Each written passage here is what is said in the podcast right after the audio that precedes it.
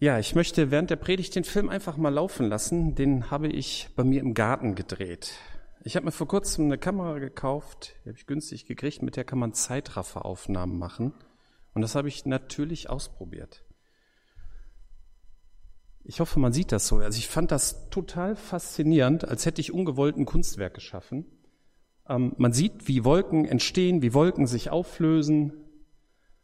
Und äh, also der, das Video äh, beschreib, äh, geht, über ein, geht über 20 Minuten und ist für einen Zeitraum von 10 Stunden und 30 Minuten. Also pro Sekunde ein Bild. Wer will, kann sich das auf YouTube mal angucken. Aber ich habe euch das Video gar nicht wegen den faszinierenden Wolkenbewegungen mitgebracht.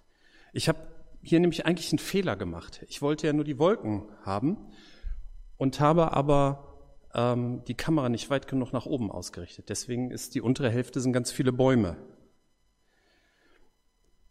Aber wenn man sich die Bäume hier ansieht, dann merkt man, dass hier etwas nicht hineinpasst, vielleicht sogar stört. Ne? Ihr seht die Bewegungen im Wind, die kommen ja durch den Zeitraffer, kommen die viel klarer heraus. Aber ein Objekt bewegt sich überhaupt nicht. Mal gucken. Nee, das ist falsch.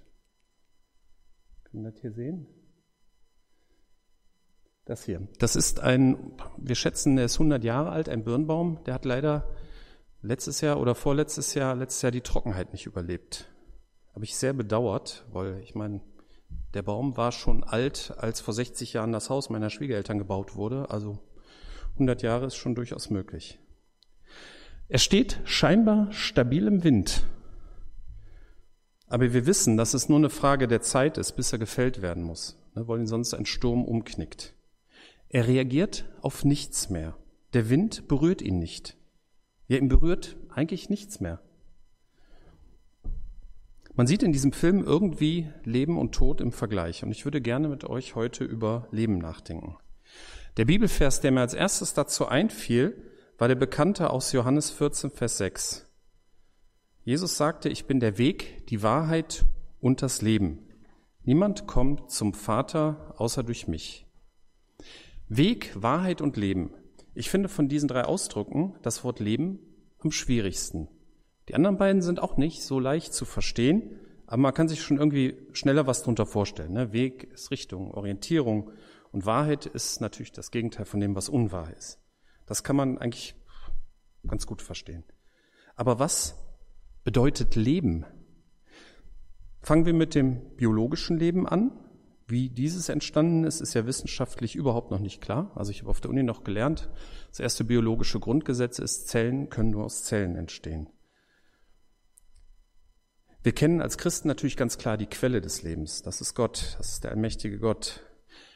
Und ich denke, man kann von der Bibel her drei Lebensebenen, nenne ich das mal, sehen. Die erste Ebene ist das pflanzliche und tierische Leben. Die zweite Ebene ist das menschliche Leben. Und hier gibt es ja schon die interessante Stelle am Anfang in der Bibel. Da formte Gott der Herr aus der Erde den Menschen und blies ihm den Atem des Lebens oder den Odem in älteren Übersetzungen in die Nase. Und so wurde der Mensch lebendig. Das hat er bei den Tieren nicht gemacht. Ich meine, es haben auch nicht alle Tiere Nasen, äh, aber das war was Besonderes für den Menschen. Und dieses Wort, das hier für Atem oder Odem steht, es kann auch Hauch bedeuten oder auch Windstoß. Und an einer Stelle wird dieses Wort auch als Sinnbild für den Geist des Menschen verwendet, in Sprüche 20, Vers 27. Es gibt laut Bibel also einen deutlichen Unterschied zwischen tierischem und menschlichem Leben. Und das ist meiner Ansicht nach auch offensichtlich. Nur der Mensch stellt metaphysische Fragen, also Fragen nach dem Sinn des Lebens, Fragen nach Gott. Tiere machen das nicht, auch nicht die klügsten Tiere. Ja, schauen wir nochmal auf den Film.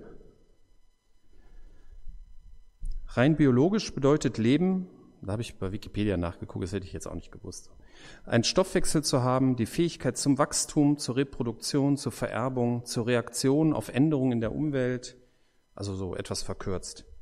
Und der tote Baum in dem Film er hat das offensichtlich nicht. Keine Interaktion mit der Umwelt, kein Stoffwechsel, keine Frucht und statt Wachstum, ja, langsamer Verfall. Und die anderen lebenden Bäume in diesem Film? Offensichtlich ist immer ein bisschen Wind, der an den lebenden Bäumen zerrt. Sie wackeln, sie geben nach und sie wachsen auch an dem Wind. Der Wind transportiert irgendwie auch Nährstoffe, ne? also zumindest die Nährstoffe, die der Baum direkt aus der Luft entnimmt, also wie CO2 und Stickstoff. Und bei manchen Bäumen wird auch der Samen durch den Wind verbreitet. Und in der Bibel ist ja der Wind ein Symbol für den Heiligen Geist. Und das ist die dritte Ebene des Lebens. Wenn man Jesus kennenlernt, hat man nicht nur den Lebensatem als Mensch, sondern man hat auch noch den Heiligen Geist. Gott möchte durch den Heiligen Geist Christen, die mit Jesus unterwegs sind, führen, leiten, Impulse geben. Und manchmal fühlt man sich dabei auch hin und her gerissen. Aber so ist das Christenleben.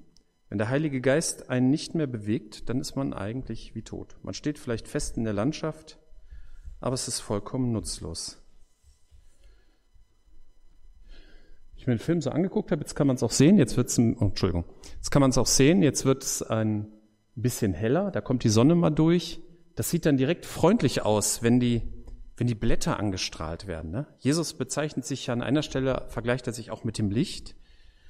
Ähm, ich bin das Licht der Welt, dass man nicht in der Finsternis herumirren muss. Aber auch andersrum, wenn man von dem Licht angestrahlt wird, dann wird man freundlicher, das ist sichtbar. Und das sieht man bei den lebenden Bäumen, sieht man das auch. Das sieht schön aus, wenn die Sonne auf die Blätter fällt. Bei dem toten Baum ist das völlig egal, ob da jetzt Licht drauf scheint oder nicht. Das Wichtigste für uns ist natürlich diese dritte Ebene des Lebens, das Leben mit dem Heiligen Geist. Und das ist das wahre Leben, was Jesus auch meint wenn er sagt, dass er der Weg, die Wahrheit und das Leben ist. Und wir finden in der Bibel interessanterweise auch verschiedene Begriffskombinationen mit dem Wort Leben. Es gibt den Baum des Lebens, der taucht ziemlich am Anfang auf im Paradies.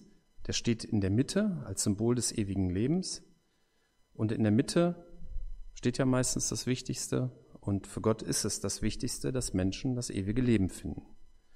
Dann gibt es das Wasser des Lebens, taucht auch an einigen Stellen auf, auch zum Beispiel am Ende der Offenbarung. Und es drückt aus, dass das ewige Leben durch den Heiligen Geist nicht nur optional als eine Möglichkeit unter vielen ist, sondern dass es genauso lebensnotwendig wie Wasser ist.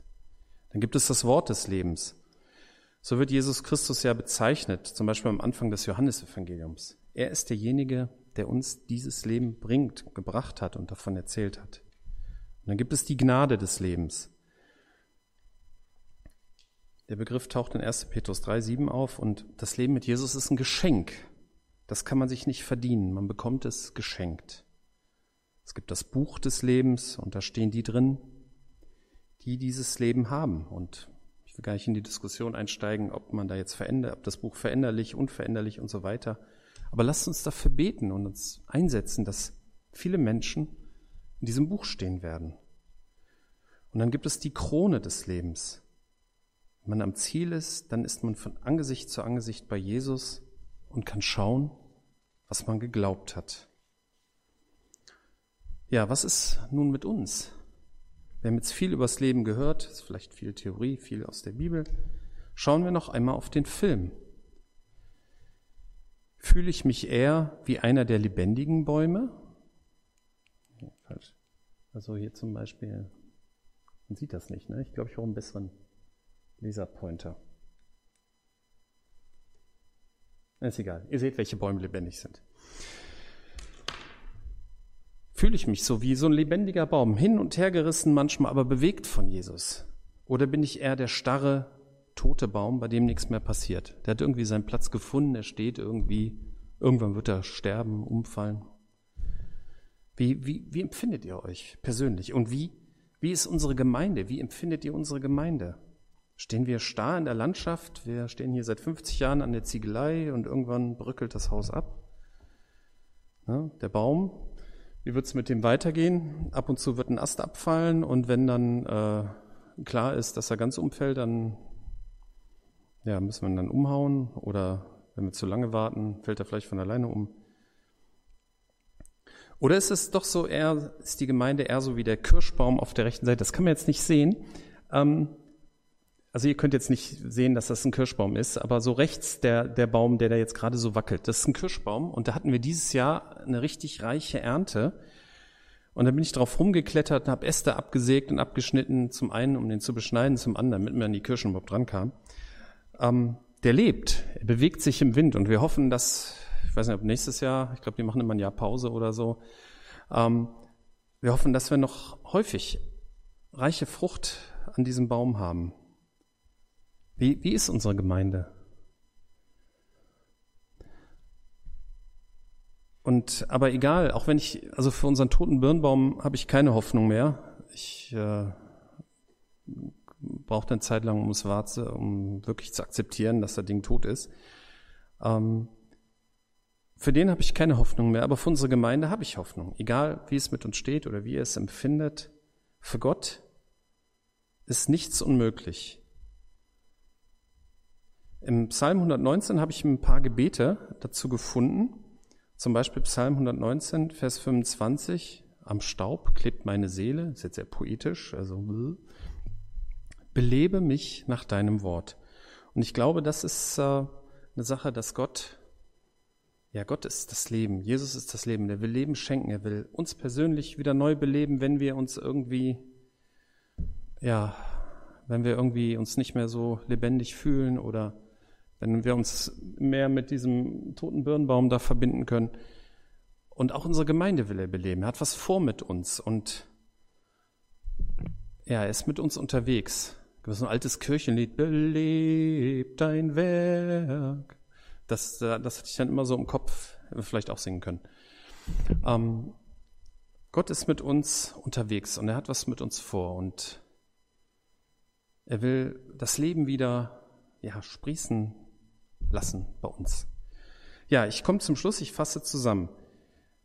Dieser tote Baum, der fällt im Zeitraffer auf. Er scheint durch nichts mehr bewegt zu werden. Und laut Bibel gibt es so drei Ebenen des Lebens. Das habe ich jetzt so klassifiziert, aber das passt ungefähr. Das pflanzliche und tierische Leben, das menschliche Leben und das Leben durch den Heiligen Geist. Die dritte Ebene ist die entscheidende, um die es in der Bibel immer geht. Und die Quelle dieses Lebens ist Jesus, der die Weg, die Wahrheit und das Leben ist. Ich möchte auch nochmal die Begriffspaare aufführen. Ähm, Baum des Lebens, Wasser des Lebens, Wort des Lebens, Gnade des Lebens, Buch des Lebens, Krone des Lebens. Ja, und die wichtige Frage, was ist mit uns persönlich? Wie sehen wir uns? Und kann das, könnte vielleicht sogar sein, einer sieht sich eher so als dieser tote Birnbaum, ist da ganz zufrieden mit. Das kann es aber nicht sein. Jesus möchte, möchte uns bewegen, möchte, dass wir, ja, dass wir leben und, und seine Botschaft hinaustragen. Und egal, wie es ist oder was wir empfinden, Gott ist stärker. Gott hat die Macht und den Willen und er will uns immer wieder neues Leben schenken. Amen.